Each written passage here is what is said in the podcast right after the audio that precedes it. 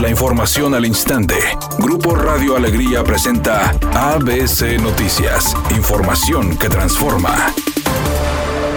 Representantes de Canaco, Coparmes, Index Nuevo León, Consejo Cívico y Canidad exhortaron a las autoridades del gobierno del Estado y de salud revertir las medidas restrictivas de comercios en fin de semana y trabajar en soluciones que beneficien sin afectar la economía de empresas y familias. Así lo manifestó Cecilia Carrillo de Index Nuevo León. Adelantar pagos o hacerlos lunes como se propone, pues podría causar ausentismo, específicamente en la planilla laboral que está en piso, que se propone de darles medio día para que hagan sus compras. También causa ausentismo y una fricción entre el patrón y el, y el empleado, porque al final la manufactura se basa en eficiencia y se basa en tiempos. Y el quitar a una persona, pues se tiene que tener un sustituto y, hacer este aviso por tan corto tiempo, pues las empresas tienen que prepararse para cubrir personas durante cierto tiempo.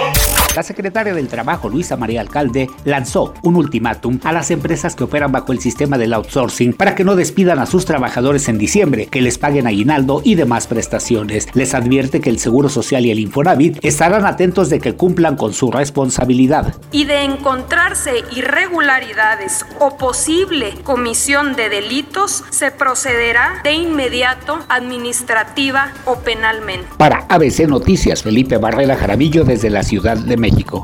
La Cámara de Diputados aprobó la reforma del presidente Andrés Manuel López Obrador al sistema de pensiones que busca realizar modificaciones a las leyes del Seguro Social y del sistema de ahorro para el retiro y plantea la reducción de 1.250 a 1.000 semanas de cotización para que los trabajadores con Afore tengan una pensión mínima garantizada.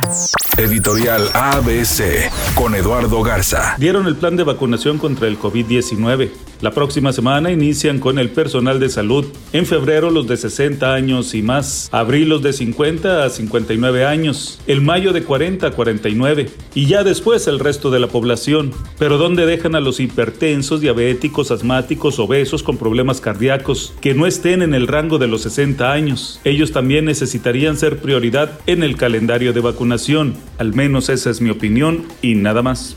El delantero colombiano Luis Muriel metió al Atalanta a los octavos de final de la UEFA Champions League tras hacer el gol del triunfo en contra del Ajax. Con eso, los italianos aseguraron el segundo puesto en el grupo D, además del pase a la siguiente ronda. Con este resultado de 1 a 0 en contra, el equipo de Edson Álvarez quedó eliminado de la competencia, motivo por el cual ahora disputará la UEFA Europa League.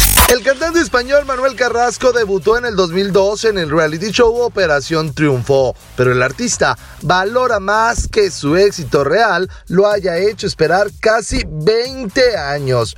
Gracias a su disco La Cruz del Mapa, lanzado en el 2018, el intérprete ha dado los conciertos más grandes de su carrera y asegura que ha permanecido como el álbum más vendido de los dos últimos años, lo que considera muy significativo. Además, dice que aunque el 2020 no fue un gran año, espera que en el 2021 sus propuestas musicales alegren el corazón de sus seguidores. Tráfico lento sobre la avenida Venustiano Carranza desde el cruce con la calle Albino Espinosa hasta la avenida Colón. Esto debido a un accidente en un edificio en construcción. Choque sobre el bulevar Antonio Rodríguez está provocando largas filas de vehículos. Tenga paciencia. Otro choque más sobre la avenida Gonzalitos y Moisés Sáenz se encuentra trastocando la vialidad a esta hora de la tarde. Recuerde siempre utilizar el cinturón de seguridad y respetar los señalamientos viales.